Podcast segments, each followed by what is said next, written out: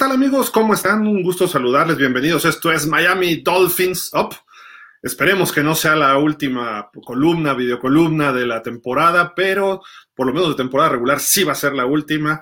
Muy feliz año a todos ustedes. Es la primera vez que hacemos esto en el 2023.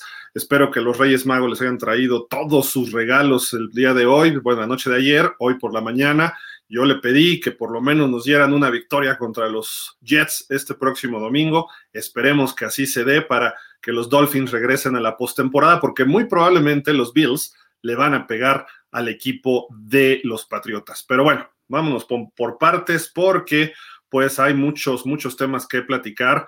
¿Y cuál es la situación general de los Dolphins? Y hace rato estaba oyendo música ochentera, pues de repente me encontré con esta canción de Corey Hart, Never Surrender, que pues habla de nunca rendirse, ¿no? Y dice, cuando todo está oscuro, se siente frío y todo de repente se viene abajo, nadie te puede quitar el derecho de luchar y pelear. Eso sí, podrás perder, pero nadie te puede quitar ese derecho y creo que los Dolphins se lo han ganado, ese derecho. Eh, a pesar de las cinco derrotas consecutivas, los Dolphins tienen que seguir eh, luchando y buscando ese boleto para playoff por vez primera desde el 16. Sería apenas la tercera ocasión eh, desde el 2002 que se realineó toda la NFL, las divisiones que se hicieron cuatro divisiones por conferencia, que se pusieron 32 equipos con la llegada de los Texans. Miami queda en esa división. Solamente dos veces han aparecido en los playoffs.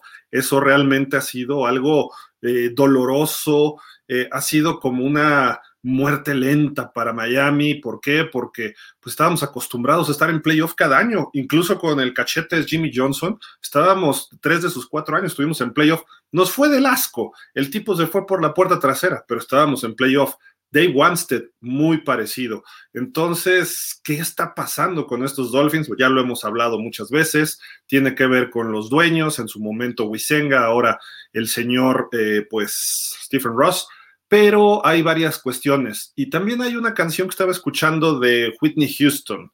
Se acordarán de esta cantante que incluso entonó el himno nacional de los Estados Unidos en el Super Bowl 25, que sigue siendo considerada por los expertos de música como la mejor interpretación del himno nacional de Estados Unidos en la historia no, por la situación, la guerra del Pérsico, la gente cómo se encontraba ahí toda eh, pues involucrada en la guerra, en la primera guerra del Pérsico, eh, la, protección que hubo, toda la seguridad que hubo en ese Super Bowl, que fue Búfalo contra eh, los gigantes, todo eso.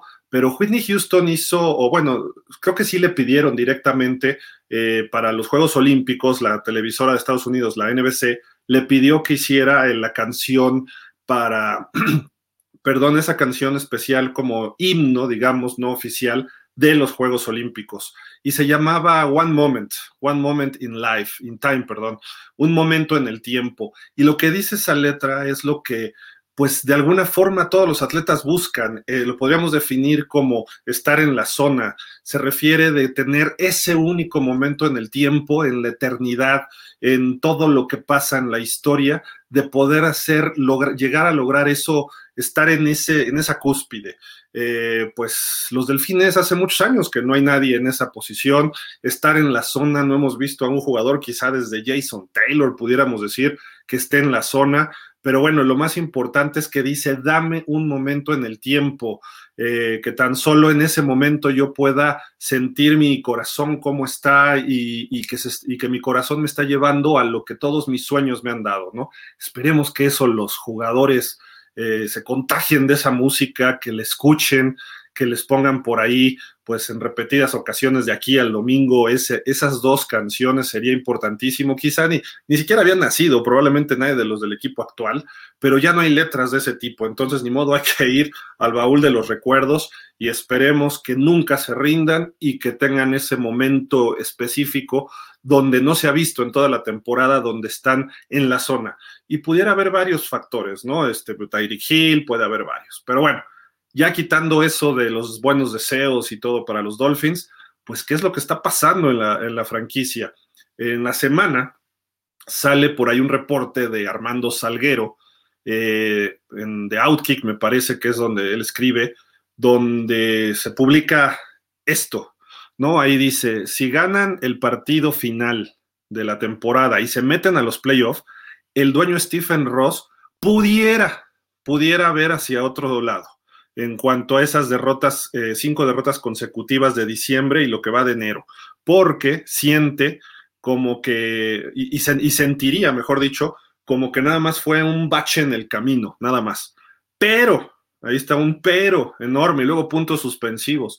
Si los Dolphins se van de un 8-3 a un 8-9 a un 8-9 y no están en los playoffs, el trabajo de todos está en riesgo, punto. Y por primera vez en 14 años que tiene el equipo el señor Stephen Ross, le doy toda, toda la razón. Mike McDaniel, Chris Greer, George Boyer, Tua Tongobaloa, eh, Jason, eh, perdón, Jerome Baker, eh, ¿quién más podríamos agregar de los apáticos? pues Mike Gesicki no, porque ni siquiera le mandan balones. Tyreek Hill en momentos. Todos ellos que se pongan las pilas. ¿Están en riesgo el trabajo de ustedes? Sí. ¿Por qué le pagas 30 millones a Tyreek? ¿Por qué tienes un primer pick sembrado en Tua Baloa si ni siquiera lo tienes en los partidos importantes? ¿Por qué falla en los partidos que sí está, pero importantes? Tua Baloa ya no es el coreback de Miami. Quien lo quiera seguir viendo así porque lo queremos, qué bueno, es un buen muchacho, es un backup. Necesitamos un coreback estelar. Y bueno, con todo esto además se dijo que estaría interesado en buscar a Aaron Rodgers, estaría interesado y como que siente curiosidad de Stephen Ross en buscar a Aaron Rodgers. Eso sería lo mejor que le puede pasar a la franquicia de los Dolphins en lo que encuentran un coreback para desarrollar a futuro. Pero bueno, aquí está pues los deseos de Reyes Magos para la próxima temporada. Mike McDaniel y Tua señalando, ah, pues ahí están, nos quieren quitar la chamba. Sean Payton ya observando para arriba, Tom Brady diciendo, sí, ya soy agente libre, el dedito arriba. Y Aaron Rodgers, pues ¿por qué no me presta el número 12 de una vez el señor Bob Greasy, aunque lo tenga retirado el equipo de los Dolphins? Eso sería lo mejor que le puede ocurrir a Miami después de que acabe la temporada, que ojalá y sea en playoff. Incluso calificando a playoff, hay que empezar a pensar en algo mejor. Porque si sigues con esto, vamos a seguir teniendo los mismos resultados, estar ahí peleando en la orillita por los playoffs. Dejémonos ya de tener coaches que se están sacando las cosas de la nariz y no las ideas precisamente durante las conferencias de prensa.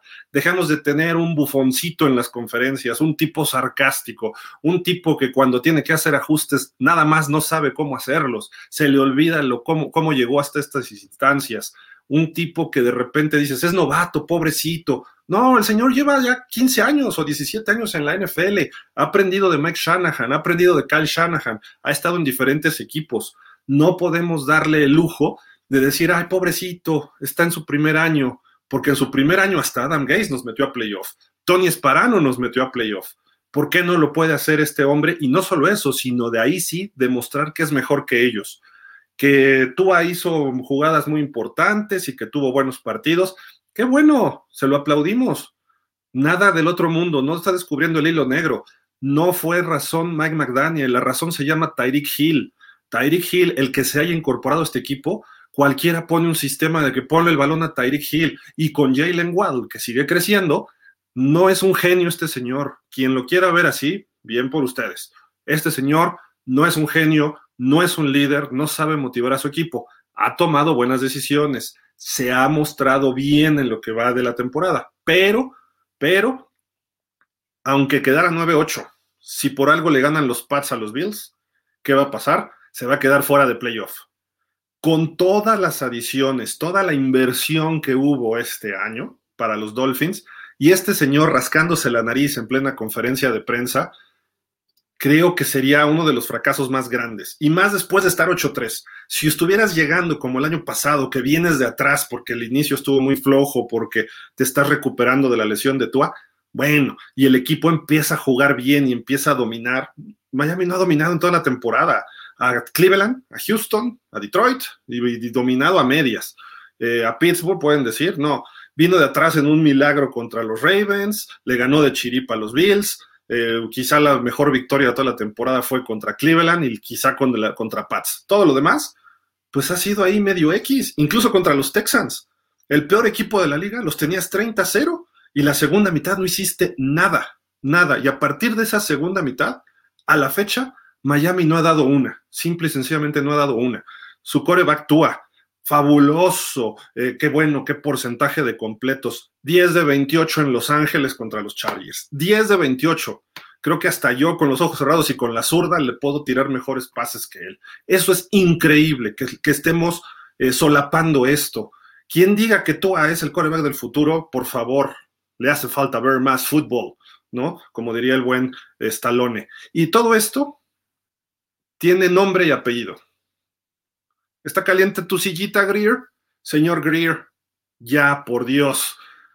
Ese draft del 2020, nomás no diste una en tus primeras rondas, ni Tua, ni Gwinogi, ni Austin Jackson. Por ahí tuviste chispazos en segunda, tercera, cuarta ronda, etcétera. Pero tus primeras rondas, ¿cómo fallar en picks de primera ronda? Eso es increíble. Y más tan altos.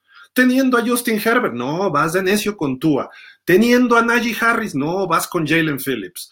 Jalen Waddle fue un éxito, Phillips va por buen camino, sí. Austin Jackson, por Dios. Si tenías dos picks en el 2020 de primera ronda, ¿por qué no te echaste para atrás? Y, o, cambiaste esos picks por los de otro año, seguramente alguien lo hubiera hecho.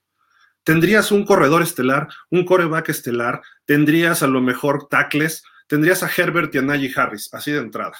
Ya, obviamente, a ti se te va a juzgar por esos errores.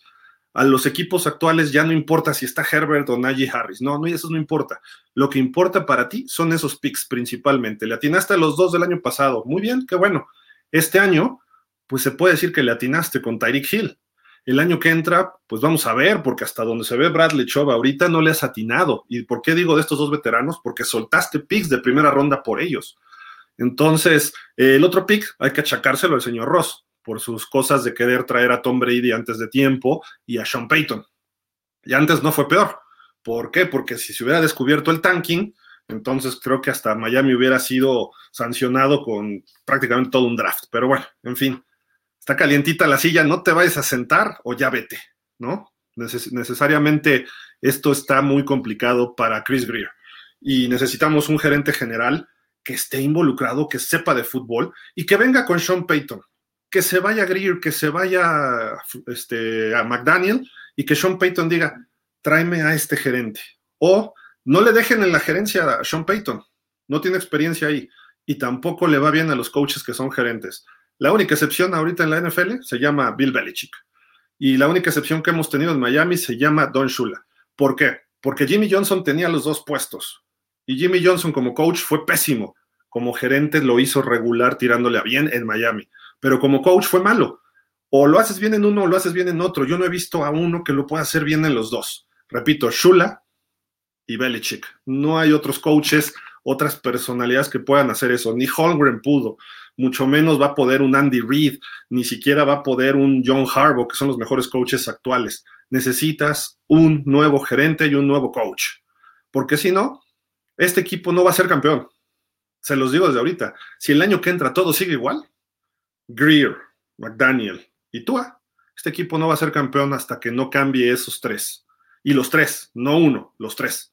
¿Por qué? Porque McDaniel no sabe manejar corebacks. ¿Quién dice que es un gurú de corebacks? Nunca había manejado corebacks en su carrera. Él se había encargado del juego terrestre. ¿Y dónde está nuestro juego terrestre este año? Por la calle de la amargura.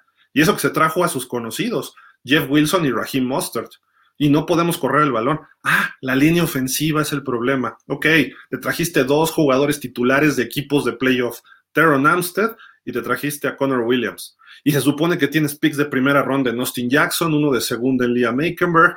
Doc, ¿qué onda? Te trajiste buenos coaches. ¿Qué onda? ¿Dónde está tu coacheo?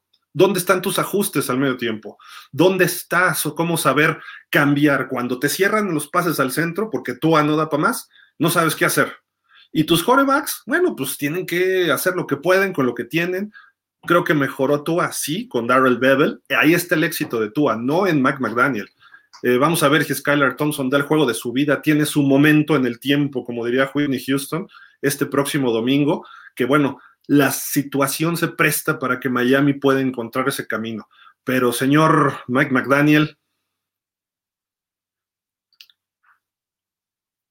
tenga, vámonos a otro lado, porque la verdad usted no está funcionando y no se le ve por dónde. ¿Puede mejorar? Sí.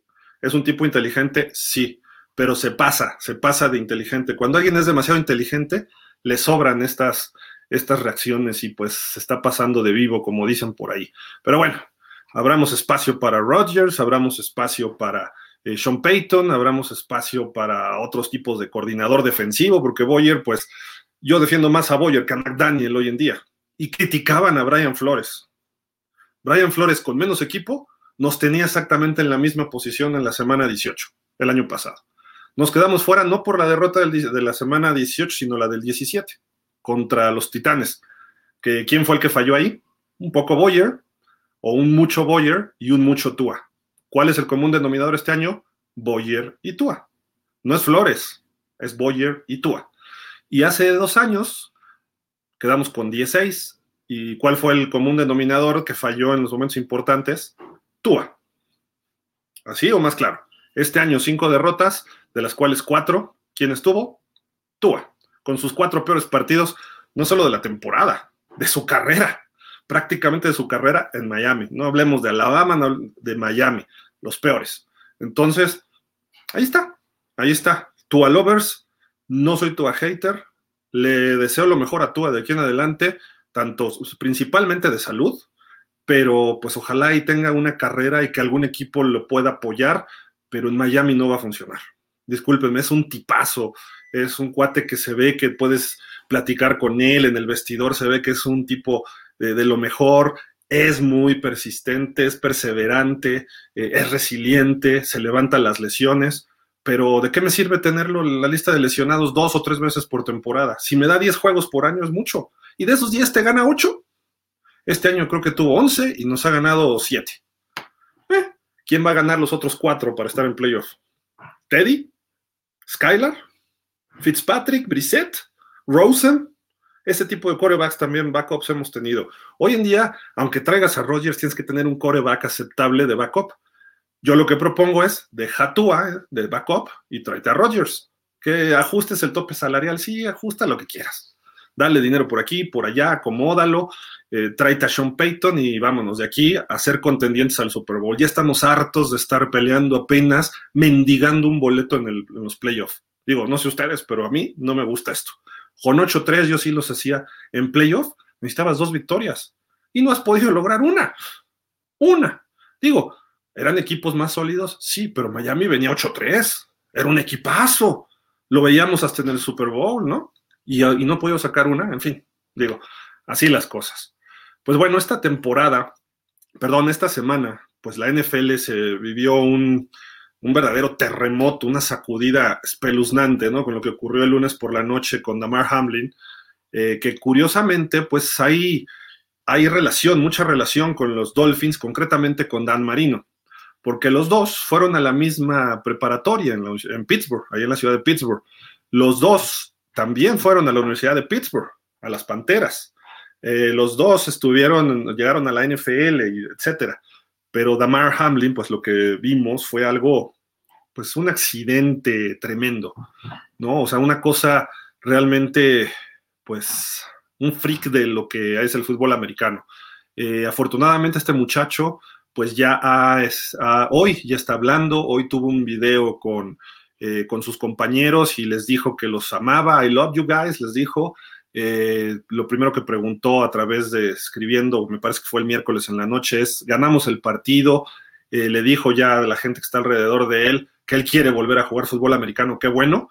Y si todo indica que fue esto el famoso Comosio Cortis, o Corti, o perdón, en mi latín, no lo he practicado hace mil años. Entonces, este, este, paro súbito del corazón, eh, pues es un accidente por un golpe. Entonces, creo que pudiera tener una vida dentro del fútbol. No es una afección cardíaca, no fue un infarto, no es nada de esto. Eso es lo que indica hasta ahorita. Esperemos que eso sea.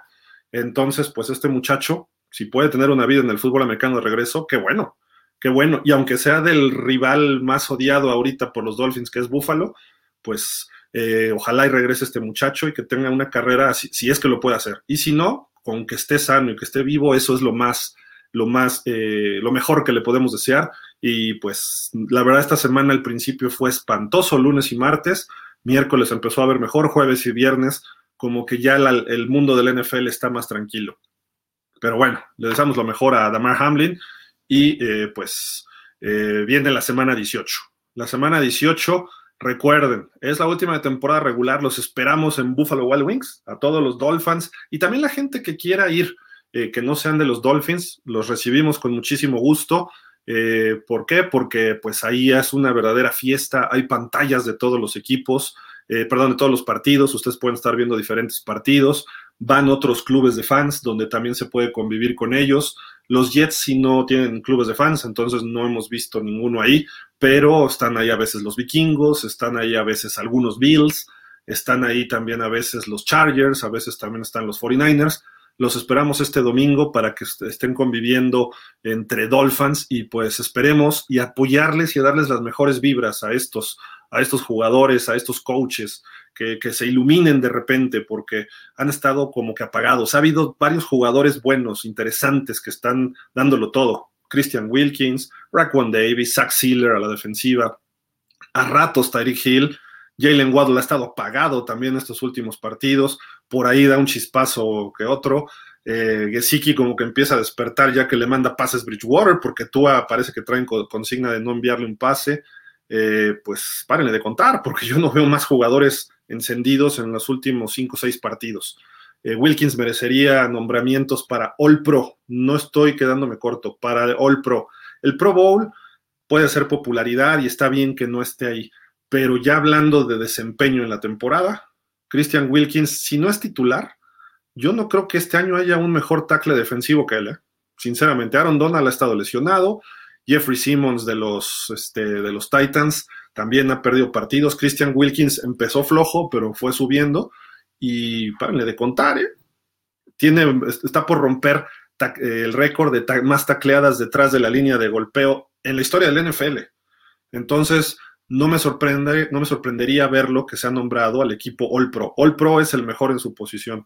Eh, todos los demás, ah, ¿saben quién también lo ponemos en la silla caliente, pero ya chamuscado? A Jason Sanders. Jason Sanders gracias, bye.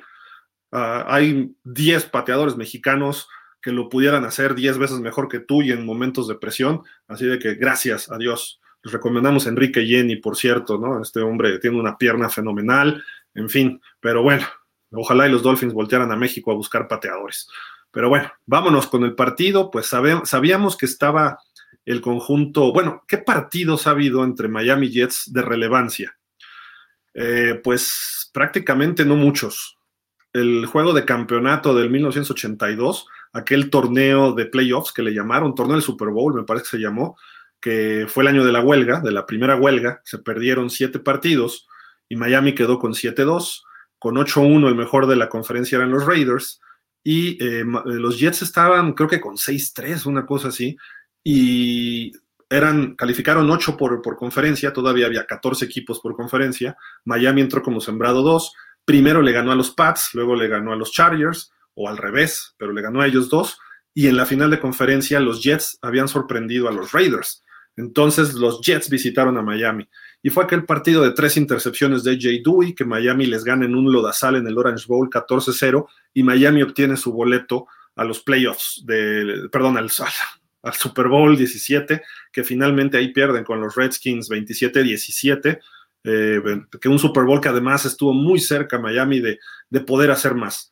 Eh, y ahí se vio, por ejemplo, lo que estamos viendo en un equipo actual de Miami. No, no, hubo ajustes en la segunda mitad, no completó un solo pase en la segunda mitad David Woodley. Bueno, sí completó uno, una intercepción, se fue 0 de 9. Y luego entró Don Strock, no pudo hacer nada a la ofensiva por poco y Kimbo Camper logra un touchdown defensivo que lo zafó Tyson y después vino la jugada de Riggins para ponerle la cereza en el pastel para el equipo de Washington. Entonces, ese fue el primer juego, el juego de campeonato del 82, el juego de AJ Dewey. Y pues pudiéramos decir que 1991, semana 16, Miami, los Jets buscando el último boleto para playoff en la americana, allí en el Joe Robbie, en ese tiempo se llamaba así, y pues el señor Raúl Alegre nos hizo la, la, chistosada. Metió, iba Miami ganando 20-17 y en los últimos segundos mete un gol de campo para empatar y en tiempo extra mete el segundo gol de campo para eh, dejar tendido a Miami. Ellos se metieron a playoff y Miami no pudo, no pudo estar en la postemporada ese, ese 1991, una temporada medio irregular. En el 92 Miami aprendió de eso y proyectó al equipo hasta la final de conferencia. Fue una gran temporada la 92 para Miami, pero ahí también la sorpresa fue de los Bills de Buffalo en el juego de campeonato. Pero bueno, en el 93 iba muy bien Miami, pero viene cuando se rompe el tendón de Aquiles eh, Dan Marino, y ese sí se parece a este año también, porque íbamos 9-2. Después de esa victoria en Texas Stadium, en la Nevada, de la babosada de Leon Lett y todo, eh, que se gana 16-14, quedaban cinco partidos, cinco partidos. Miami estaba una victoria para ir a playoff. No pudo ganar uno. Cinco derrotas seguidas. Recuerdo una con los Chargers, recuerdo otra con los Colts, en fin, fueron varios partidos ahí que se perdieron eh, consecutivos y Miami se quedó en la orilla de los playoffs. Esperemos que no se repita este año, porque ya van cinco derrotas consecutivas en diciembre y enero. Si se agrega la sexta, Miami no va a estar en playoff. Incluso, incluso, ganando, pudiera Miami quedar fuera. Hay una posibilidad. Se ve difícil porque los, los, Bills van a salir a jugar con mucho orgullo, van a salir a jugar fuerte, están en su estadio, seguramente van a rendirle ese partido a su compañero Damar Hamlin. Y los Pats, pues no se han visto del todo bien. Entonces, digo, nos ganaron a pesar de que Miami dominó, pero yo creo que los Bills nos pueden hacer ese pequeño favorcito. Eh, a pesar de que no jugaran todo el partido en forma los, los Bills, pudiera ser que eh, pues ellos necesitan ganar para mantener el segundo sembrado por lo menos. Con suerte por ahí pierde Kansas y se acomodan las cosas. Y además la NFL ya hizo un cambio en caso de la final de conferencia, que llegue Buffalo contra Kansas, será en territorio neutral. Pues a lo mejor los invitamos al Hard Rock que jueguen ahí, este, o si se da un Cincinnati-Kansas, también pudiera ser en un territorio neutral. Todos los demás combinaciones serían eh, pues en casa de Kansas City hasta hoy, ¿no? Salvo que pierda Kansas, se pondría 13-4. Kansas juega mañana contra los Raiders y que los Bills ganaran, se pondrían 13-3. Eh, creo que los Bills tendrían mejor porcentaje. Probablemente eso les daría ser el número uno, pero también habría que ver porque también se jugaría en territorio neutral. Eh, hay que checarlo. Por ahí la NFL ya puso todas las combinaciones, pero ¿Cómo nos afecta a nosotros? En nada. Miami tiene que ganar, tiene que esperar que pierdan los Pats. No hay de otra. Solo son los únicos dos juegos que hay que estar pendientes. Ya estoy como McDaniel, ¿no? Pero yo me estoy rascando por fuera, no por dentro. Este, pero en fin, este, amigos, bueno, ¿cómo llegan los Jets? Hay noticias interesantes que creo que pueden favorecer a los Dolphins. En gran medida, pues bueno, eh, anuncian que va a jugar Joe Flaco porque no estuvo listo su coreback. Su coreback, este, Mike White, eh, ahí aparece como cuestionable, pero hoy lo dijo Robert Sale, que van a abrir con eh, Joe Flaco. Joe Flaco, pues cuando ha jugado con los Jets contra Miami no ha podido. En sus épocas con los Ravens fue otra cosa, no le ganábamos ni por error, pero cuando jugaba, cuando ha jugado con los Jets, Joe Flaco no ha podido. Y además se le complica muchísimo porque, como ven, ahí hay cinco jugadores que están fuera. Dwayne Brown, un muy buen tackle, tackle ofensivo. George Fand, otro tackle. Un guardia, Nate Hertig. Así de que, pues, ¿quién va a proteger a Flaco? Y Flaco no es el hombre más móvil del mundo. También un corner, también otro safety, la Marcus Joyner, que es un muy buen safety. Esto le abre buenas posibilidades también a la ofensiva aérea. De por sí tienen algunos problemas también de lesiones en el otro safety, que es Jordan Whitehead, que él venía de, si no me recuerdo, de los Bucaneros. Está cuestionable, pero pues los Jets, lo único por lo que tienen que jugar, o sea, por, una razón para ganar, es para evitar ser el peor de la división. Echarían a Miami para abajo. Eh, quedarían con 8-9, pero como le ganaron los dos los Jets, los Jets quedarían en tercera posición y Miami quedaría en cuarto. Si Miami no va a calificar a playoffs, digamos que ganaran los Pats, ojalá y perdieran los Dolphins para que se fueran al fondo y se vieran ahí hundidos. Perdón cómo lo digo, pero que se vean hundidos debajo de los Jets. Que los Jets nos barran la serie, que digan, miren, así es como se trabaja. Los Jets están a un coreback de ser un equipo competitivo. Miami está a un coreback y a varios linieros y ahora a varios corners y a un linebacker, todavía le falta. No ha trabajado bien la directiva. ¿Quieren aprender de alguien? Pregúntenle cómo hace las cosas el gerente de los Jets. Eh, Laurent Duvernay Tardif, otro jugador cuestionable de línea ofensiva. Así de que, pues, creo que se pueden dar un festín, ¿cómo se dice? Un festín, perdón. Este, Jalen Phillips, Bradley Chubb, Melvin Ingram, Christian Wilkins, Zach Sealer, todos ellos pueden estar logrando como aquel juego, si no me recuerdo, se blanqueó o se dejó en tres a los, a los Jets cuando jugó Flaco, eh, precisamente ahí en Hard Rock y creo que lo capturaron como ocho veces y lo interceptamos como dos. Esperemos que ocurra algo así y que la defensiva sí logre puntos, sería lo mejor para ayudar al coreback novato. Pero bueno, vámonos a Miami. Los Jets tienen problemas, pero Miami tiene una lista más larga. La ventaja es que solo hay uno que está fuera oficialmente, que es Tua. Digo, no es lo bueno porque Tua es el menos malo de nuestros corebacks pero bueno, la conmoción no ha pasado el protocolo, lo van a guardar. Esperaría que para los playoffs, pero bueno, no ha participado en toda la semana. Está en duda Teron Armstead, está en duda Kendall Lamb, los dos tackles. Eh, eso no me gusta, eh, porque también la línea frontal de los Jets es muy rápida, muy fuerte. Está Cedric Wilson también en duda. Cuando dice doubtful, probablemente no jueguen. Eso se ve así. Teddy Bridgewater está mejorando y ha, tratado de lanzar pases, según el reporte de hoy, cuando la sacada de la rascada de la nariz, vamos a decirle, eh, dijo precisamente McDaniel, Dexter McDaniel dijo que pues estaba eh, viendo que todavía no puede lanzar profundo Teddy Bridgewater, que le está costando trabajo. En pases cortos no tiene tantos problemas. Bradley Choff, mm, Xavier Howard, duele. Alec Ingle, duele. Eric Rowe duele. Estos cinco jugadores sí necesitamos que estén en el partido. Los, todos los que dicen cuestionable, necesitamos que estén, aunque sea de reserva, pero que estén ahí listos para entrar, aunque sea a dos cuartos, porque si el partido se complica, necesitan jugar ellos. Después ya vienen Jevon Holland, que ya entrenó bien, está Kader Cojo, Jalen Phillips, Jalen Wild, todos ellos bien. Está Eric Fisher, pudiera ser, pero Fisher no ha jugado en un año y cacho, entonces hay que ver cómo, cómo está Melvin Ingram, que se sigue guardando en la semana, y Raheem Mostert, que bueno, se ven buenas cosas en este sentido eh, en cuanto a los lesionados. Me preocupan nada más los de duda y pues sí me hubiera gustado ver a Tua en este partido. Eh, ¿Se puede ganar el juego? Sí, yo creo que sí se puede ganar. Es más, no se puede, se debe ganar el partido. No hay de otra. Si Miami no gana este juego, bueno, entonces sí que corran a todos. ¿Por qué? Estamos jugando contra el tercer coreback, estamos jugando contra la segunda línea ofensiva, falta un safety, falta otro corner. Eh, creo que eso no, no sería un. Si Miami pierde, todo se le está prestando para ganar este partido. Si pierden, adiós. Ahora sí, señor Ross, yo soy el primero que le marca y dígale, adiós, gracias, este, los veremos en otro equipo. Por ahí dicen, ay, si se va de coordinador ofensivo a los Jets, que se vaya de coordinador ofensivo a los Jets, Mike McDaniel. No tenemos problema es mejor afuera que adentro, como decían en las caricaturas, ¿no? Más vale afuera que adentro. Y mejor te traes a alguien como Sean Payton. ¿Por qué? Porque Sean Payton, ¿qué necesita Miami? Un coach de peso, un coach que pueda captar toda la atención sin estar eh, diciendo así de eh, eh, mm,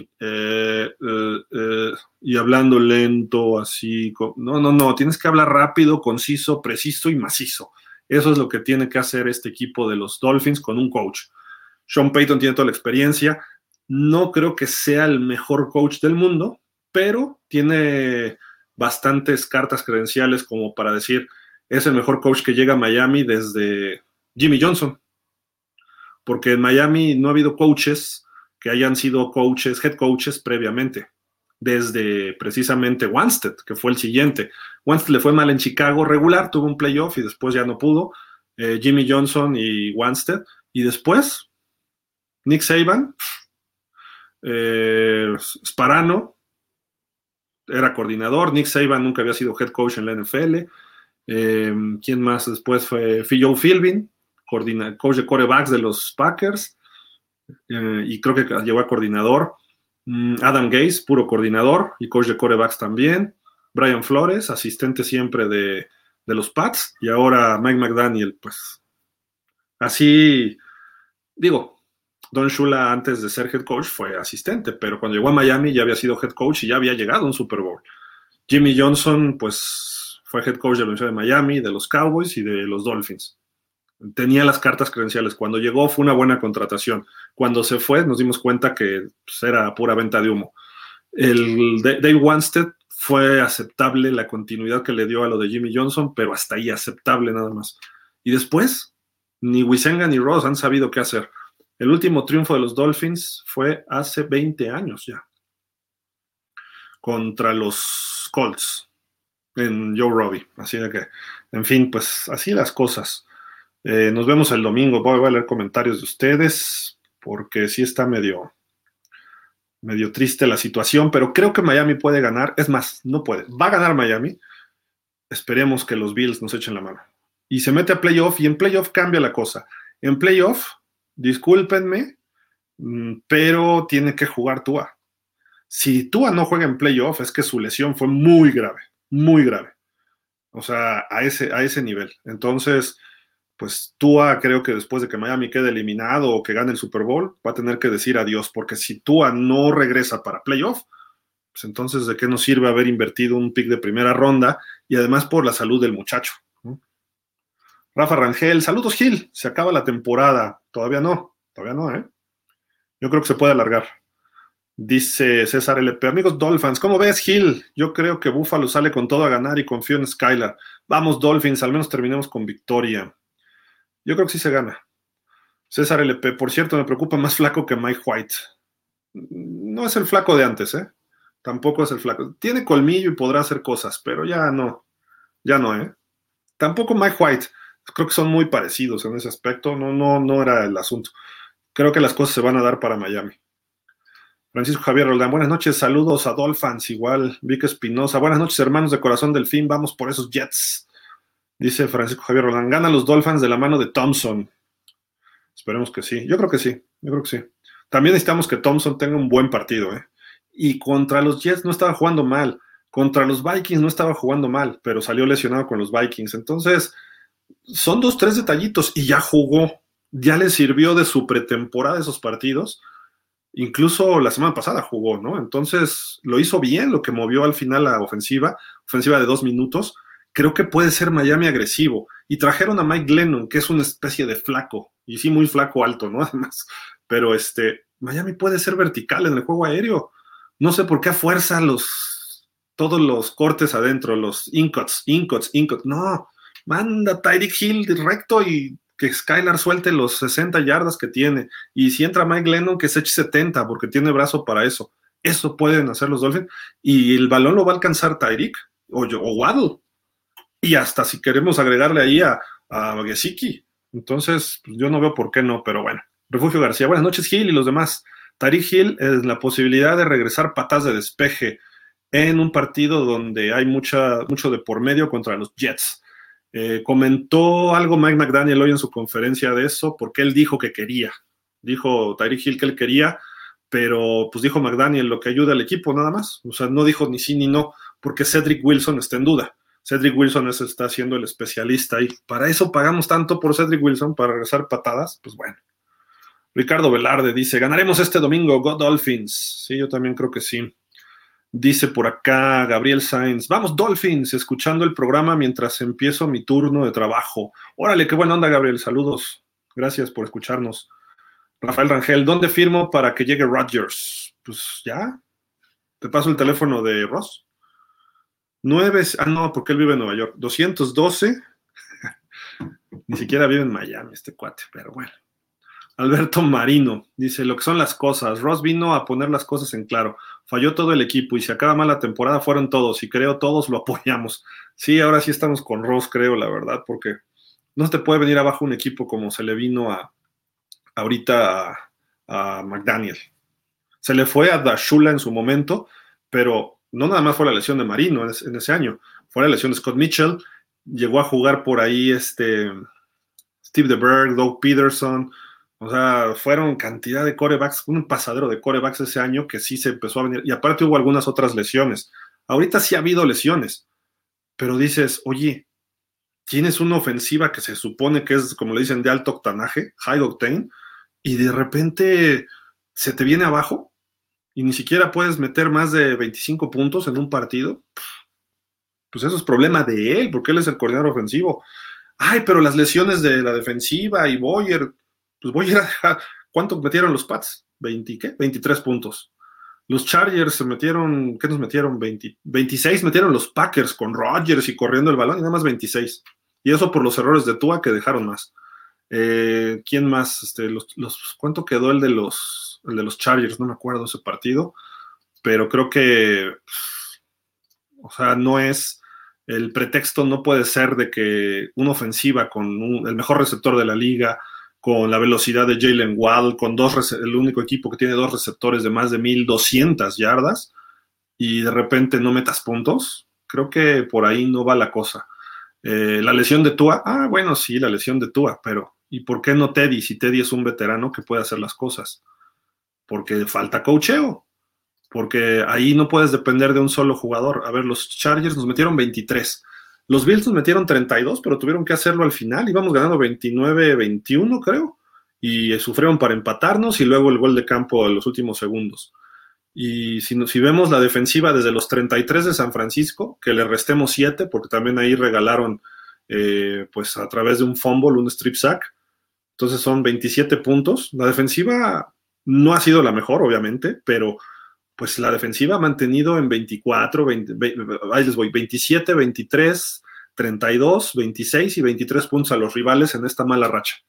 Y la ofensiva, 17, 17, 29, 20 contra los Packers y 21 contra los Patriots. Apenas llegamos a tres touchdowns, 21. Ese es el promedio. 29 contra los Bills, sí, fue el mejor juego de Tua, pero no se pudo. Al final nos lo sacaron. Entonces, si la ofensiva puede hacer 28, 30 puntitos, la defensiva va a dejar en 23, 24, o sea, promedio, 25. Con que Miami haga cuatro touchdowns y un gol de campo, o tres touchdowns y un gol de campo, con eso va a ser suficiente. Y más contra un equipo de los Jets que también se ve muy malito. Los Jets vienen también como con una derrota, una racha bastante, bastante mala. Javier Rolca dice, eh, hola Gil, ya no recuerdas esas elecciones porque me quedo, me quedo así el corazón todo roto. Sí, yo nada más digo, imaginemos cosas, o sea, el, el metaverso. Imagínense corriendo el balón a Najee Harris y lanzando el balón a Justin Herbert. Y olvídense de Tyreek Hill, nada más ellos dos, con Jalen Waddle, Gesicki, quizás Cedric Wilson, y tendríamos un equipo, además habría dinero porque serían jóvenes en su primer contrato, habría lana para traer linieros de peso, como lo hicieron los Bengals este año. Los Bengals se llevaron a Alex Capa, se llevaron a Lael Collins, y ¿dónde están los Bengals? ¿No? Entonces, digo, bueno, señor Greer, gracias, gracias. Diego Murillo, McDaniel, si no llega a clasificar a playoffs, se debe de ir. Lo empezaron a estudiar y bailó todo el plan de juego. Esperemos y Miami por lo menos gane y pierda y pierda Pats para, para clasificar. Let's go Dolphins. Sí, yo creo que se puede dar, ¿eh? Se puede dar los resultados. Digo, la cosa es que se tiene que jugar. Creo que de estos cinco derrotas, los ¿quiénes, ¿quiénes sí nos dominaron? Los 49ers y aún así medio se dio batalla al final. O sea, se cerró, se cerró un poco el marcador. Los Chargers, el partido iba cerrado. Eh, los Bills, por poco y les ganamos. Eh, los Packers debimos ganar y los Patriots debimos ganar. Con lo que se está jugando. Nada más falta cerrar esos partidos. A pesar de las cinco derrotas, el equipo sí se ha venido abajo en motivación, pero se ha podido sacar algo más y no, no lo veo. Aragon Smith dice un análisis real y crudo de la actualidad del equipo. Saludos, Gil. Igual, Aragon. Eh, a lo mejor estoy un poco enojado, pero, pero sí, sí, no, ya, de veras. Jorge Humberto, buenas noches, Hilardo, ¿cómo estás? Así es, Tua llegó a su tope. Es una lástima, pero más que Boyer, más que Tua y más que Flores, es nuestro gerente general, Chris Greer, el verdadero culpable. Eh. Miguel Darío Pérez, hola Gil, buenas noches. Se entiende la novatez en ciertos puntos del cocheo, pero te doy toda la razón, estamos hartos de mendigar ganar. Sí, ya, o sea, íbamos bien. Digo, ganándole a los equipos maletas, pero vienes contra los fuertes y dices, pues bueno, le hemos ganado a los maletas. Con los buenos nos vamos a dar de cuatro, dos y dos. Y ni siquiera dos, ni siquiera uno, pues. O sea, eso es lo que a mí me, me molesta, pero creo que ahorita le ganamos a los Jets y se van a abrir las posibilidades. Espinosa dice, Gil, te felicito por opinión del equipo de Tua de, McDaniel se tenía que decir y se dijo de Rodgers. No me gusta, pero creo que es lo conveniente para un futuro inmediato. Sí, pues le quedan dos años de contrato, a lo mejor lo puedes extender a tres, el de, el de Rogers, para también dosificar un poco el impacto al tope salarial, tendrías que renegociar con Terron, con Tyreek, eh, con Chov, decirles, a ver, ustedes los trajimos porque ustedes son buenos y ustedes nos van a ayudar a ganar. Ahora vamos a traer a Rodgers para llegar al Super Bowl. Ustedes no nos han hecho ganar, tampoco. O sea, Tyreek Hill le regala una intercepción ahí a los Pats. En lugar de jalar el balón o frenarse y jalar, nada más les tira la mano así como ay, con esto lo jalo. No te confíes, ve por él. Entonces, ese tipo de cosas, en fin. Ahora traes un coreback como Rodgers que no necesariamente tiene que lanzar 80 mil yardas y 80 mil veces. No lo está haciendo en Green Bay, ahí está Green Bay controlando su destino. Empezó mal. Y Rodgers es lo que ha hecho los últimos años. Si se fijan, Rodgers no es de 400 yardas en un partido, ni de 5 pases de touchdown. Lanza 300, 250, 2, 3 touchdowns, 0 intercepciones. Y mueve al equipo con calma. Sí, de repente echa un chicotazo allá, lo echaba con Davante Adams, eh, pero todo mundo le tiene miedo a su brazo porque tiene un brazo, el mejor brazo de la liga, todavía creo yo actualmente.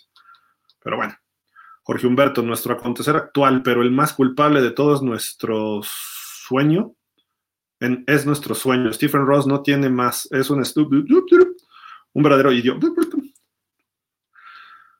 mira, ha hecho cosas, fíjate que ayer o anteayer, creo que ayer en pausa alguien me preguntó si quién, quiénes eran los peores dueños.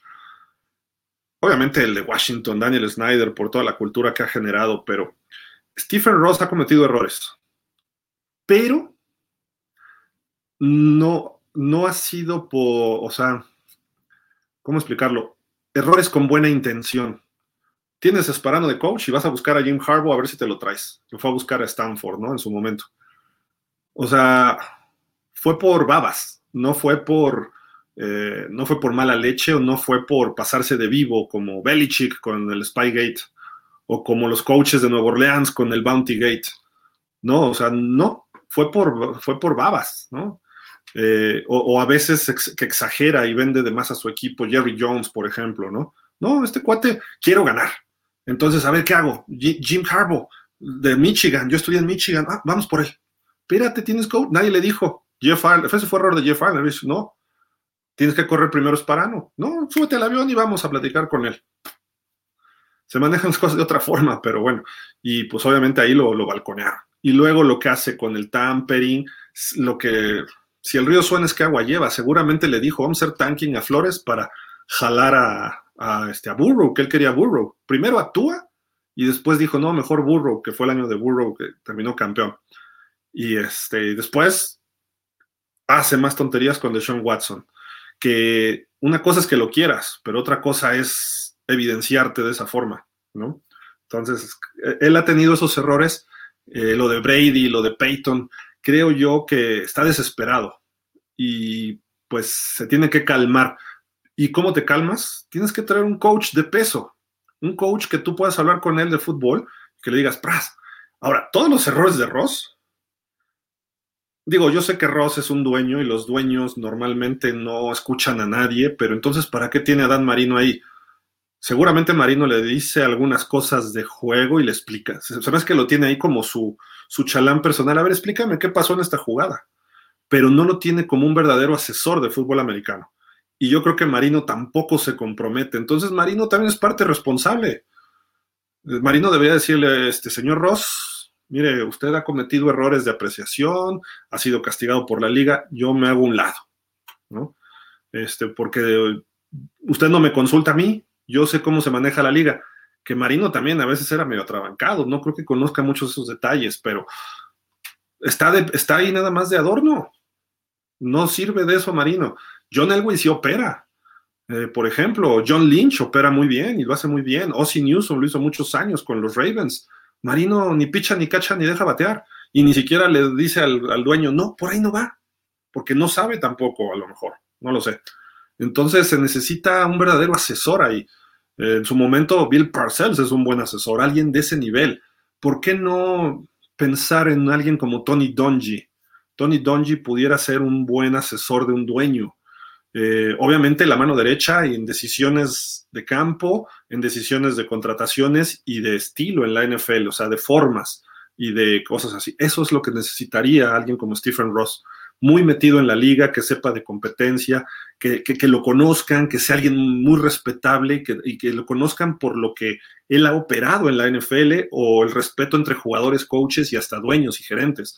Marino no, Marino fue un gran jugador, Hall of Famer y wow, uh, uh, pero hasta ahí, Marino no tiene ese respeto como un Tony Donji. Habría que pensar si se retirara, por ejemplo, Andy Reid. Andy Reid, vente acá de vicepresidente. ¿Qué hicieron los Jaguars? No les funcionó, pero Tom Coughlin, se llevaron a Tom Coughlin. Eh, podría ser alguien así, un ex coach con mente más allá, un coach ganador.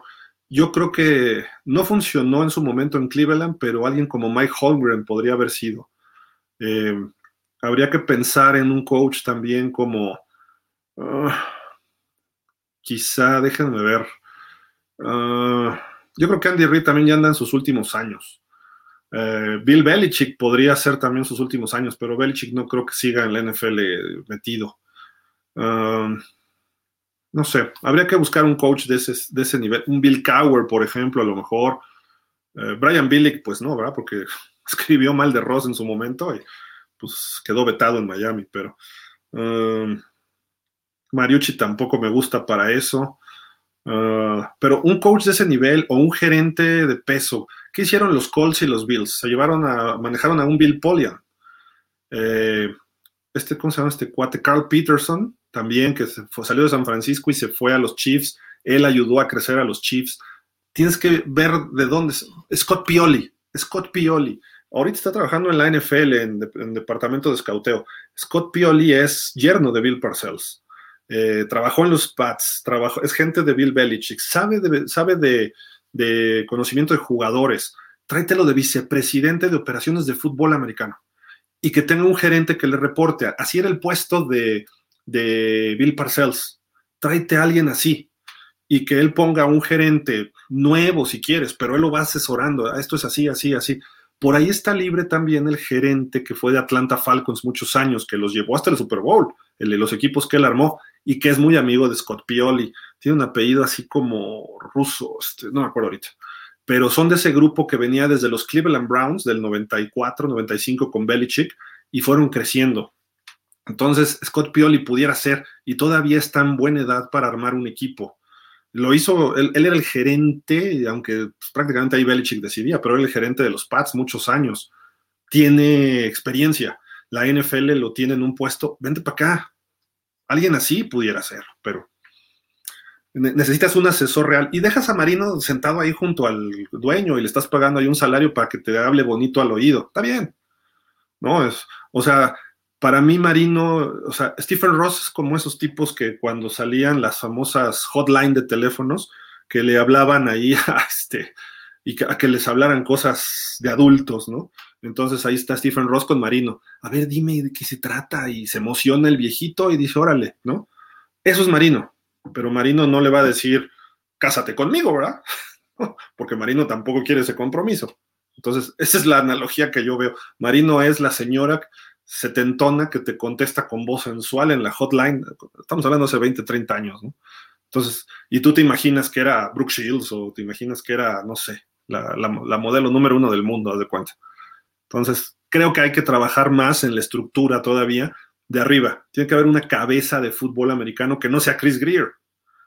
Si se queda Chris Greer, pues a lo mejor va a seguir habiendo problemas, porque el tipo se ve que es necio, no sabe y la riega.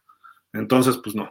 Tienes que poner a alguien que sepa, que ponga un gerente que lo vayas moldeando para que él tome tu puesto en 5, 10, entre 5 y 10 años y él ponga otro gerente. Y aunque cambies de coaches, pero que sepan reclutar y a lo mejor no necesariamente te da un campeonato en uno o dos años, pero armas toda una estructura ahora del punto de vista de análisis, escauteo y eh, manejo de jugadores y de coaches también. Dice Drazen Spinochenko, Minostragil no justifico al equipo, pero nunca había visto a los delfines con estas listas de lesiones y lo peor es que se contratan jugadores y ¿para qué? Para que se la pasen lesionados. Es una burla. Creo que el amigo de Fer puso el ejemplo de cobrar sin jugar y hay muchos que le quieren hacer segunda. Sí. Digo, pero las lesiones le pegan a todos los equipos. O sea, ay, que más a Miami, sí, puede ser. Habría que checarlo. Los más amolados son los Chargers, según muchas estadísticas, y están en playoff. Entonces, no sé. El problema es que, o sea, bueno, el problema. Lo bueno para ellos es que aunque lesionaron a su coreback de costillas y fuerte al principio de la temporada, no se perdió un solo partido. No ha sido su mejor temporada en touchdowns, pero en yardas lo está haciendo bien. Está entre los líderes de casi todos los rubros. Eh, tuvo sus intercepciones. Y eso que no tenía sus receptores base durante pues, quizá media temporada, ¿eh? Keenan Allen y Mike Williams. Tua tuvo aquí todo el año a Tyreek Hill y a Jalen Waddle. Todo el año. Por ahí salió medio lesionado un día Waddle, ¿no? Pero entonces, eh, que Teron Amstead, ¿para qué le pagas tanto a Teron Amstead si ya sabíamos que se lesiona mucho y que está viejo para esa posición? Eh, digo, ¿era la solución? ¿Era el mejor agente libre? Sí, estoy de acuerdo, pero no nada más era traerlo a él. Y ahorita ya, pues trae Eric Fisher, trae a Kendall Lamb, o sea, ya no sabes ni para dónde, o sea, patadas de ahogado, ¿no? Entonces, la defensiva sí se vio afectada, pero aún así, 25 puntos por partido, es lo que, o sea, nada más es que la ofensiva haga 26 y la ofensiva no llega a 26 en estos partidos importantes, es lo que me refiero. Javier Rolca dice, simplemente McDaniel no tuvo capacidad de adaptación y ajustar durante las segundas mitades de los partidos en noviembre y diciembre. Habrá que esperar que ocurra el domingo, pero si se califica, lo mejor para el equipo será cambiar al coordinador ofensivo y defensivo y coach de línea ofensiva. Creo que Boyer sí ya llegó a su final, pero yo todavía lo pudiera defender, pero si tienes un mejor... Es lo mismo de McDaniel. Está en su primer año lo voy a correr, lo voy a correr si traigo a Sean Payton, si no, no lo corro. O sea, ese es mi punto. Si yo soy Stephen Ross, entonces, este, a ver, pierde Miami, adiós, Sean Payton, ahora sí vente, me vale, con todo. ¿Por qué? Porque Sean Payton dijo que quiere regresar. Entonces, tráete, ya tienes staff, tráete a tu staff. Aquí hay gente capaz, sobre todo a lo mejor a la ofensiva. Tienes a Darrell Bevel, ponlo al de coordinador, tú de head coach, tráete a tu coordinador defensivo, creo que Big Fan yo anda con él, entonces pues órale, ya su staff, bueno, si es todo el staff completo, pues órale, te lo compro. Y si el staff incluye un gerente general, pues órale, y si no, yo traigo un vicepresidente, corro a Greer, y el vicepresidente que sea Scott Pioli con este, no me acuerdo cómo se llama este cuate, gerentes que ya sabes que han tenido éxito y que conocen de fútbol americano, ¿no? Eso es lo que yo haría. Jorge Humberto, noticias, toda la línea ofensiva de Jets fuera, Mike White fuera, dos safeties titulares fuera. A ver si no sale la victoria, que corran a nuestro nerdo y que se vaya mucho a la... ¡Eh, espérate, hombre! Sí estamos enojados, pero no para tanto, ¿no? Dice Javier Rolca, tristemente Sanders sí ha bajado mucho de nivel. Uf, uf. Y, en, y en realidad no es tanto, ¿eh? Creo que ha fallado como ocho goles de campo, pero cuatro de... No, son dos de menos de 50 yardas y cuatro de más de 50. Entonces, seis, pero cuatro han sido más de 50. Hoy en la NFL necesitas pateadores largos. Y Jason Sanders lo hacía hace dos años. El año pasado sí empezó a fallar y este año sigue para abajo. Ni modo. A veces sí puedes encontrar a alguien en el draft, en la cuarta, quinta ronda, sexta el año que entra, o te puedes encontrar algún veterano medio que la levante por ahí. Leopoldo Ruiz, excelente video como siempre, pausa de los dos minutos es el mejor programa de NFL. Gracias, gracias, Leopoldo. Un saludo, buenas noches. Fer Hernández, un saludo, Gil. Muy de acuerdo con tus comentarios de Miami. Siempre te escucho. Gracias. Eh, no sé qué tan bueno es entrar a playoff porque podría maquillar la temporada y que en la próxima no haya cambios como se requiere. Sí, eso sí, si se meten a playoff, pues todo va a parecer que va muy bien, ¿no? Estoy de acuerdo en eso, pero ¿saben qué? O sea, dos veces en playoff en los últimos 20 años. Yo sí quisiera verlos en playoff. No sé, aunque lleguen de reversa, ya en playoff, pues darán batalla. Mira, por tres puntos nos ganaron los Bills en Buffalo. Eh, los Pats, bueno, los Pats pues, no eran tan buenos, pero nos ganaron por dos. Eh, por seis los Packers, otro equipo que puede estar en playoff. San Francisco íbamos con ellos, lo más que era 26-17, o sea, no creo que hagamos el ridículo en playoff, no lo creo. Se puede dar, sí, yo más bien creo que es más factible que pudiéramos dar una sorpresa. Y ahí sí, aunque yo veo que Tua no es la solución, más si juega Tua. Si jugara Tua, creo que se puede dar más la sorpresa por la confianza del equipo. Repito, es un gran tipo, no tiene mucho talento y sí va a requerir lanzar pases de 40, 50 yardas, unas rayas y no lo va a poder hacer en playoff. En Kansas o en Buffalo o en Cincinnati, que serían los rivales que tendríamos en primera ronda. Pero se puede dar batalla, ¿por qué no? Yo creo que sí se pudiera, se pudiera dar, dar guerra y estaríamos más cerca de dar la sorpresa a que nos apalen. Porque la defensiva además tiene jugadores que pueden manejar el partido hasta cierto punto, ¿no?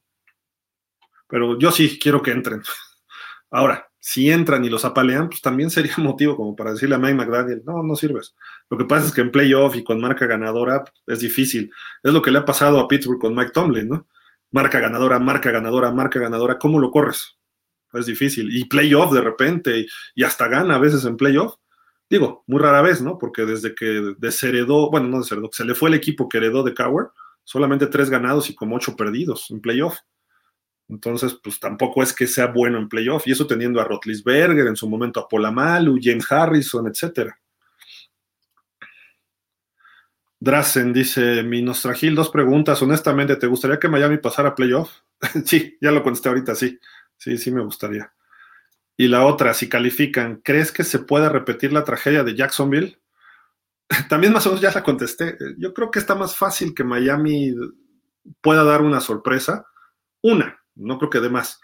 Eh, pero pudiera ser que Miami le pegue a, vamos a poner a Buffalo. Ojalá, ¿no? Que le ganara a Buffalo. Y después ya en Kansas o en Cincinnati, ahí sí ya no la levanta.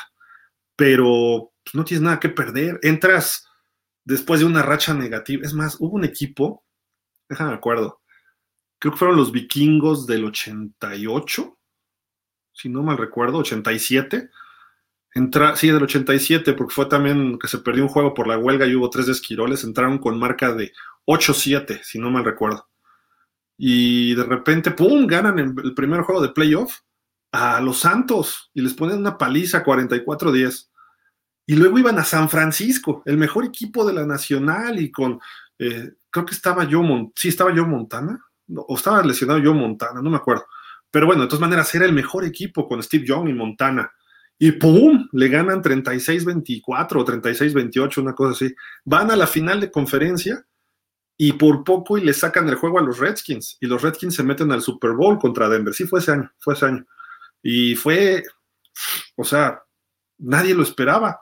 Digo, no, no, no estoy diciendo que Miami lo pueda hacer. Ese equipo de los vikingos tenía Anthony Carter, tenía un quarterback consistente como Wade Wilson, había buenos linieros, había buena defensiva, Joy Browner, Kid Millard, eh, había buen equipo, pero pues Miami pudiera, pudiera hacer algo, ¿no?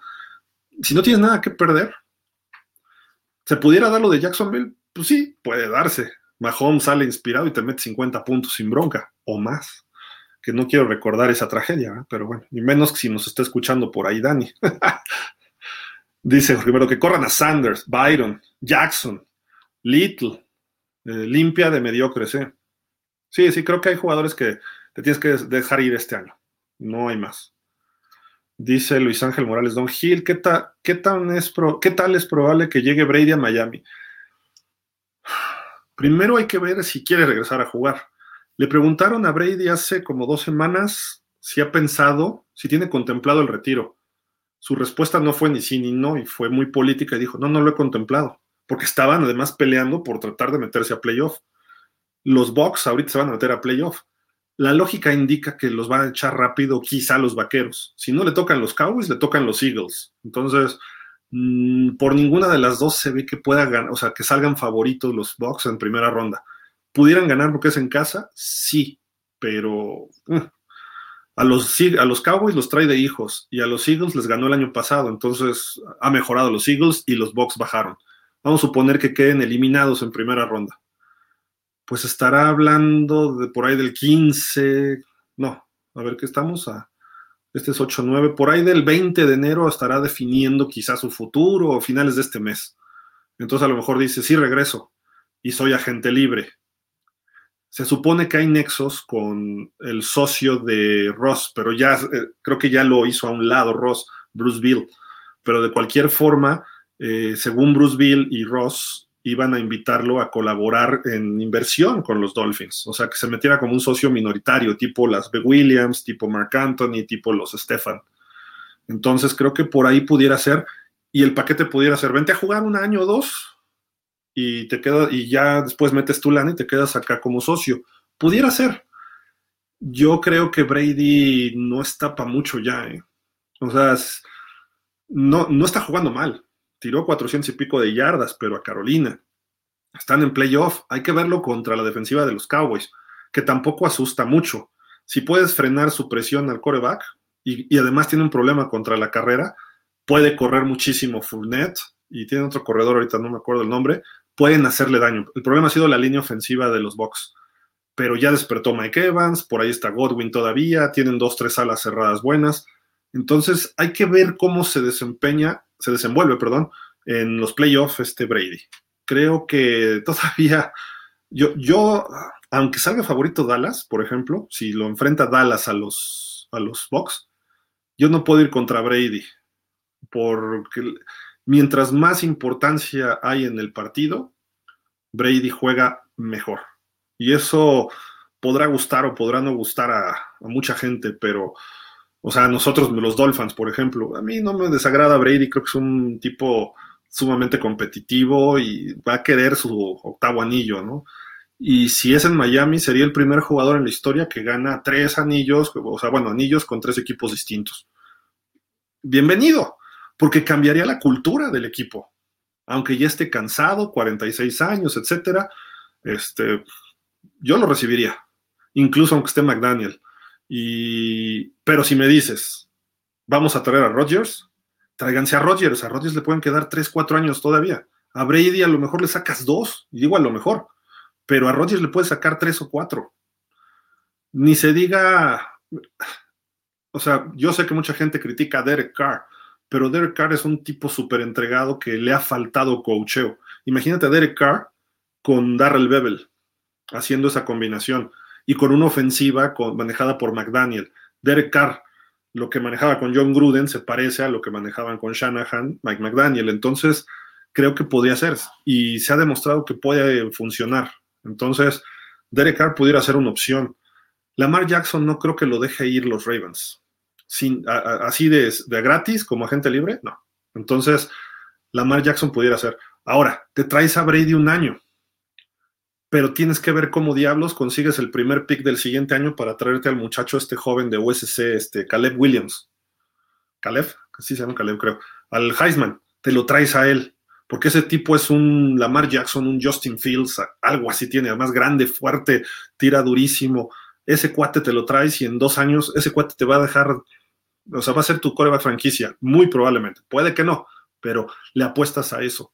Entonces, te traes a, a lo mejor la solución es tráete a Brady como agente libre dos años y te traes a este jovencito. Y ahí ya, si Brady le va mal, pues bueno, le fue mal porque ya estaba ruco. Y entrará tú ahí en un rato y Brady y a ver qué rollo. Pero el año que entra, ¿cómo? No sé, pero tienes que traerte a Caleb Williams.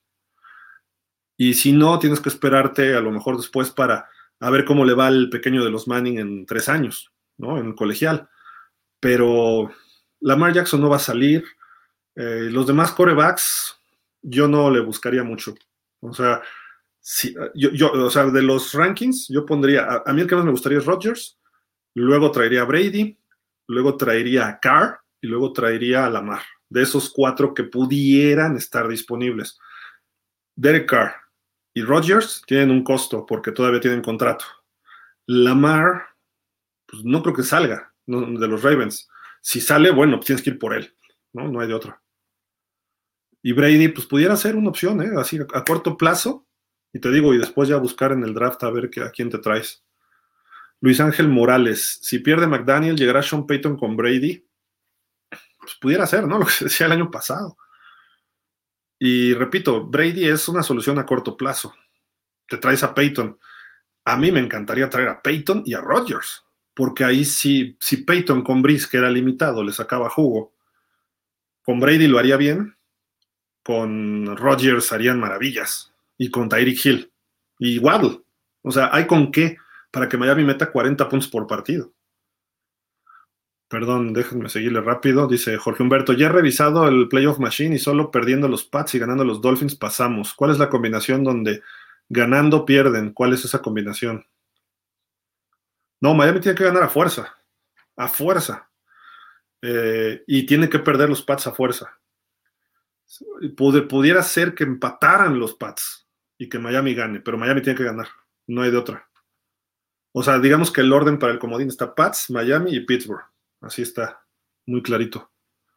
Los Steelers si pierden a Inglaterra y Miami. Lo de Jaguares que aún perdiendo puede pasar perdiendo Pats. Dolphins, Steelers, los Jaguares pasan, es el único que aún perdiendo puede pasar.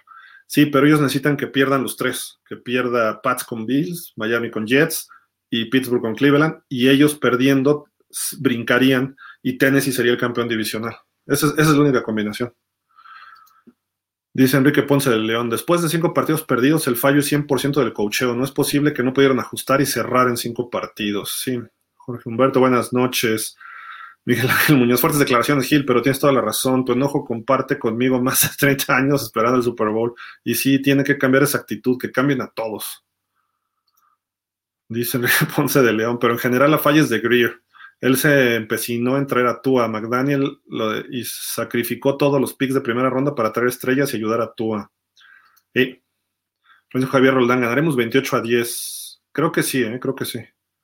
Bubu Polo dice, pausa es el mejor programa de la NFL. Gracias, Bubu Polo. Hacía rato que no te veía. Gracias por tu comentario. Grandizer, oye amigo Gildardo, saludos. Vamos, Miami Dolphins. Igual, igual Grandizer, gracias. Dice Bencar, Gil, buena noche. ¿Cuándo habrá un cambio serio de gente de pantalón largo? Porque ellos, porque de ellos es la verdadera responsabilidad de ser el, equipo del hubiera. Malas decisiones tras malas decisiones. ¿Quién debería de ser el dueño de los delfines? ¿Qué perfil para que se acaben estas malas decisiones? Y, si hablo de Herbert. Este. Pues mira, el, dueño pudiera pasar a segundo término si, si sabe delegar.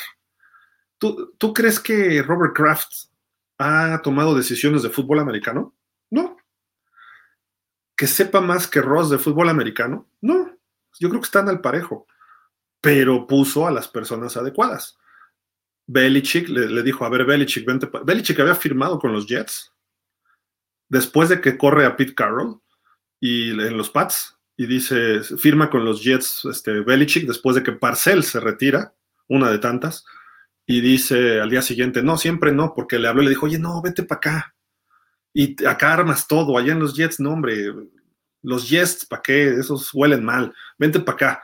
Y entonces Belichick los deja al día siguiente y se va para allá y arma el equipo, se lleva a Scott Pioli, se lleva a toda su gente, Charlie Wise, se lleva, ¿cómo se llama este cuate? Romeo Crennel, eh, eh, ¿cómo se llama este? El, el, el coach de corebacks que, que, que, fallece incluso el año de novato de, de Brady, este cuate estaba pues, en la caminadora y le dio un infarto, se murió, un coach. Eh, en fin, hace ese equipo con lo que él traía de, de, Parcells, o sea, el equipo que fue armando junto con Parcells. Y de repente los Pats pues, estaban, su primer año les fue mal, pero de repente ya se convirtieron en lo que se convirtieron. Kraft sabe de americano, no, pero sabe contratar gente. Y sabe decir, a ver, este cuate sí sabe, este cuate no sabe. Eso no lo está sabiendo hacer Ross. Ross le confió todo a Greer. Antes le, le confió a Tannenbaum. Antes le confió a quién era. ¿Quién más estuvo antes de Tannenbaum? Le tocó Jeff Ireland, pero Jeff Ireland venía con, este, con el paquete de Parcells que justo lo contrató al final Wisenga, el último año. Eso lo heredó él y lo deshizo, lo deshizo Ross, eso. Era Parcells dijo, ¿saben qué? Yo creo que vio a Ross y dijo, este cuate no sabe, me voy. Y Parcells debió haber tomado el liderazgo y decir, bueno, yo manejo esto, pero tampoco creo que Ross lo dejó y por eso se fue.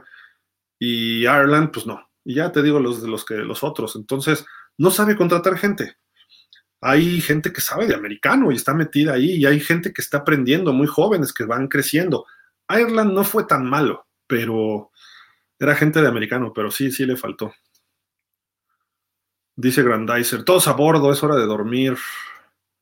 Refugio dice, ahora los Dolphins están favorecidos por tres y medio contra los Jets. Sí, el cambio por todos los, todos los lesionados de, de, este, de los Jets, ¿no? Y los cambios que no van a jugar los titulares. Sabdiel Tour, yo por eso yo creo que sí gana Miami. Dice, si no califica playoff, es buen momento para dar un golpe de timón. Tenemos una buena base de jugadores jóvenes. Será muy decepcionante que perdamos una de las mejores camadas que me ha tocado ver en el equipo. Y a pesar de todo, Creo que sí nos merecemos el playoff esta temporada por los buenos momentos que tuvo el equipo. Siempre estuvimos en la pelea. Quizá el playoff, en playoff el equipo aprenda a cerrar los partidos. Saludos a todos y vamos por la victoria. Sí, O sea, ¿quién, quién quita que no cambien las cosas en playoff? Eh? Lo lógico es que no, siendo realistas, pero puede ocurrir. Alberto Piñeiro, buenas noches. Es triste dejar de tener el destino en sus manos, pero ya se les está haciendo costumbre, sí. Dice Rafa Rangel, me preocupa que se gane a Jets, que pierda Pats y califiquemos y con eso maquillen las cosas. Otra temporada de sufrimiento, ya son muchas. Pero pues, por mí maquillen lo que quieran, yo quiero estar en playoff. Que digan, ah, bueno, fuimos uno de los 14, ya el año que entra, bueno, en febrero, acabando la temporada, ya ves qué haces. Miguel Darío Pérez, jajaja, ahora ya defiendes a tu suegro, Miguel, pero está bien, convéncelo no, no lo defiendo, no lo defiendo, ya dije que cometió muchos errores, pero lo que dice ahorita, pues sí tiene, sí tiene sentido, ¿no? O sea, ya, por Dios. O sea, Greer, despierta, porque Greer así como que eh, también, ¿no? No sé. Vic Espinosa, ¿qué tal para head coach Jack del Río? Me gusta, me gusta, es, buen coach. Lo hizo bien en Jacksonville, lo estuvo en playoff, una o dos temporadas de como de cinco, y en Raiders los llevó a playoff en su segundo, primero, segundo año, y lo corrieron medio feo, ¿no? yo creo que podría ser una buena opción, aunque ya está más grande. A lo mejor lo puedes traer de coordinador defensivo, pero está como coordinador defensivo en Washington. Entonces, a lo mejor Washington hace limpia también. Pudiera ser, tráetelo para acá.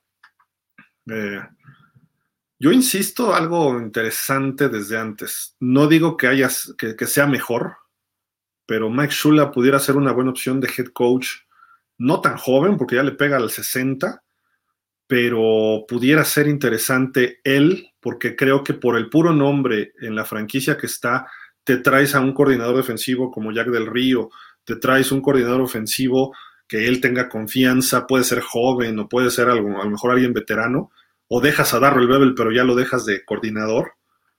Y vámonos, o sea, creo que sería lo más adecuado para Miami alguien que pudiera dar eso. No, no es un tipo muy mediático, eh, con mucho, ¿cómo decir?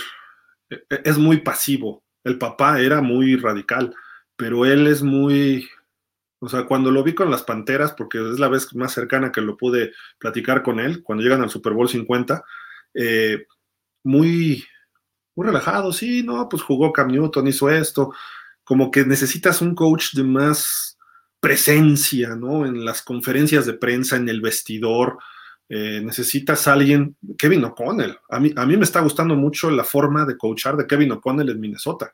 Este cuate lo hace bien. Y trae la línea, pasó por Miami alguna vez, fue coach de corebacks, creo.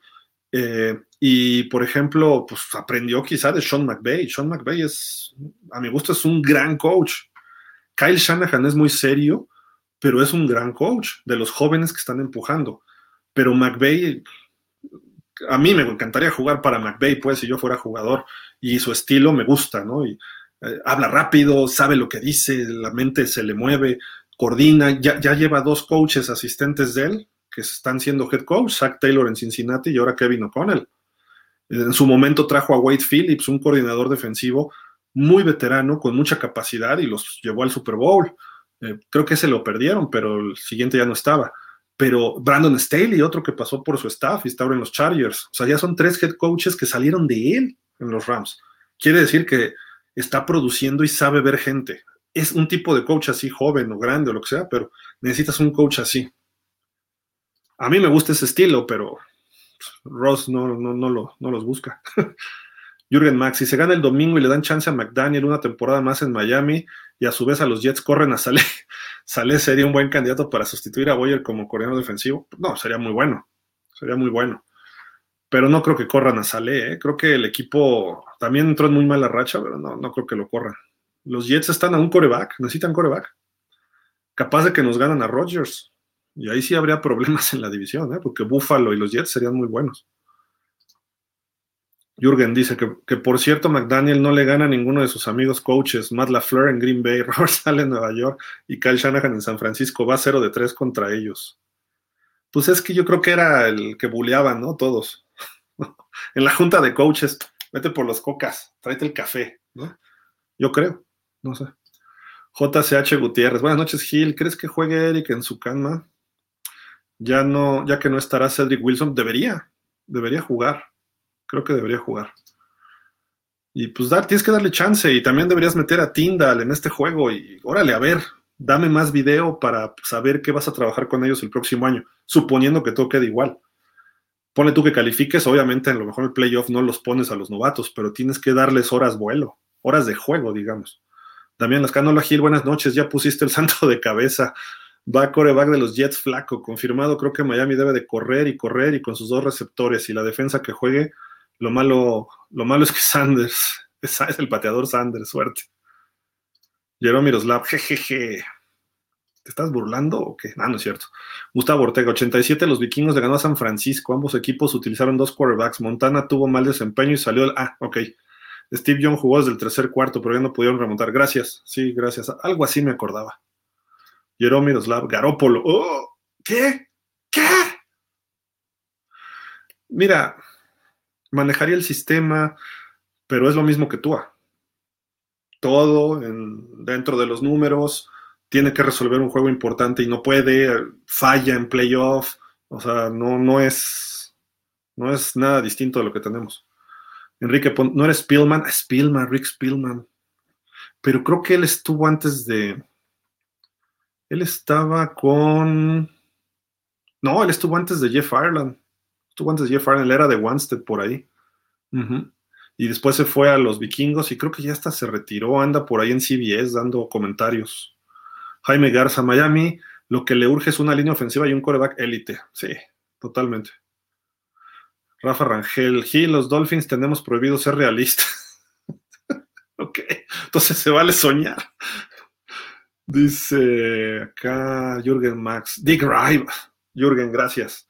Eh, es el coach de Pats, de Pats que murió en el 2001 por una cardiopatía, sí, correcto. Lo menciona siempre este, Brady, como que al principio lo, lo coachó mucho y en la pretemporada de repente, ¡pum!, falleció. Ricardo Alonso, si Miami no gana contra Jets, el balance sería que los Dolphins son una bola de tibios. Este partido es por el orgullo, a devolverle la paliza a esos Jets, independiente de Skyler. Sí, sí, sí, sí, totalmente de acuerdo. Luis Vallado dice, hoy justo veía el triunfo de Miami en playoffs. Playoffs, sí, ¿verdad? Y no recordaba que ese día el coreback lanzó tres intercepciones. Sí, este Fiedler era, ¿no? Y aún así ganamos. Y eso que enfrente estaba un joven Manning, pero ese equipo se notaba, se rompía el alma, sí. Fue un partidazo de Lamar Smith, creo que tuvo 200 yardas y el touchdown en tiempo extra. Alejandro Hernández, ¿en serio creen que corran a McDaniel? Si no gana, sí. Sí, no, no, no, o sea, no puedes terminar con seis derrotas y no puedes perder ante los Jets. Eh, ante los Pats ya estaba medio prohibido porque los traías ya dominados recientemente.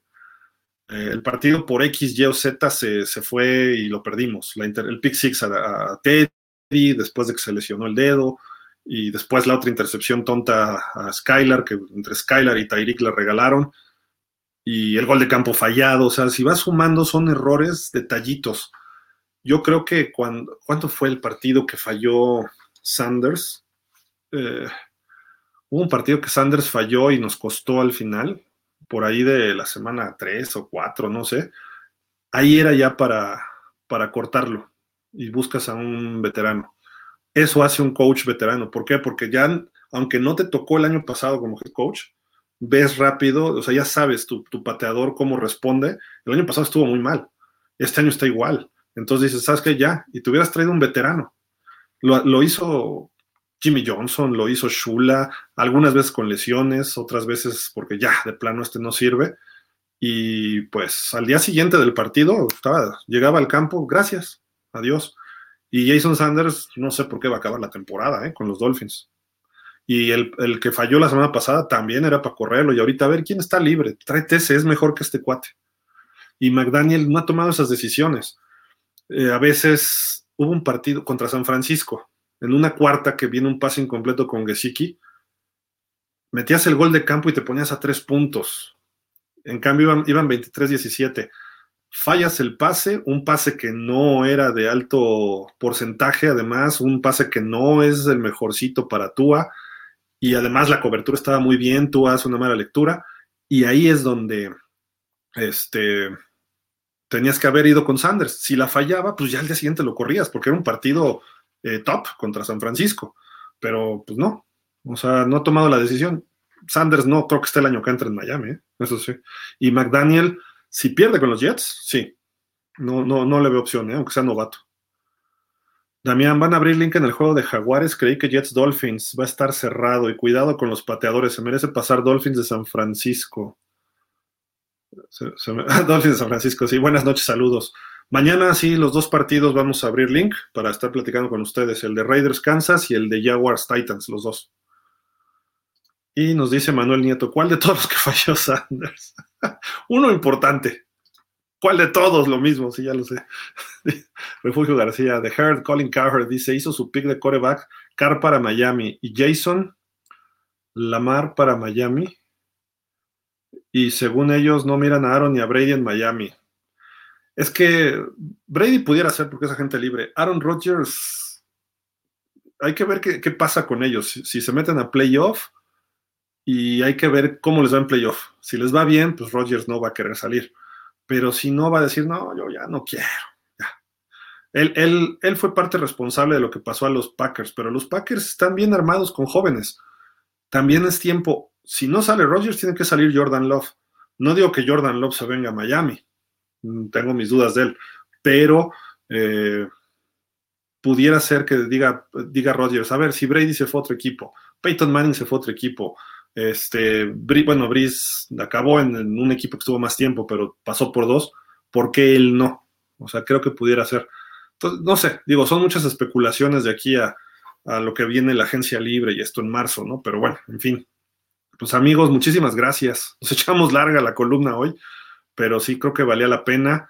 Esperemos que no sea la última del año, la última de competencia haremos quizá una o dos más, pero hasta ahí, y ya seguiremos con el show de los Dolphins en Dolphins México FinSop, si es que Miami queda eliminado. Obviamente habrá comentarios, habrá la charla, estará el show de los Dolphins, franquicia estará el próximo miércoles todavía, y mientras hasta donde Miami llegue va a haber el show de franquicia los miércoles. Entonces, ya fuera de temporada, probablemente nada más tengamos el show de los Dolphins, ¿no? Como todo el año lo hicimos pero pues aquí seguiremos mientras tanto y obviamente todos los programas de pausa de los dos minutos, ¿no? Ahí donde están todos los comentaristas. Eh, por cierto, vamos a tener presencia en el Super Bowl, estamos acreditados para el Super Bowl, ahí vamos a estar teniendo cobertura desde Phoenix, Arizona, así de que pues síganos, síganos porque vienen buenas sorpresas acá a través de pausa de los dos minutos, eh, a través de Dolphins. Y pues nos, nos vemos mañana para los partidos y el domingo nos vemos en el Buffalo Wild Wings, ¿no? Allá en este Acora Delta, para convivir el último de temporada regular y el penúltimo o el antepenúltimo o el ante antepenúltimo si es que llegamos a la final de conferencia o el ante ante ante antepenúltimo si es que vamos al Super Bowl. Muchísimas gracias, pásenla bien, buenas noches y pues espero que los Reyes Magos les hayan traído muchos regalos. Cuídense, buenas noches, hasta la próxima y nos despedimos como siempre diciendo fins up. Gracias, bye.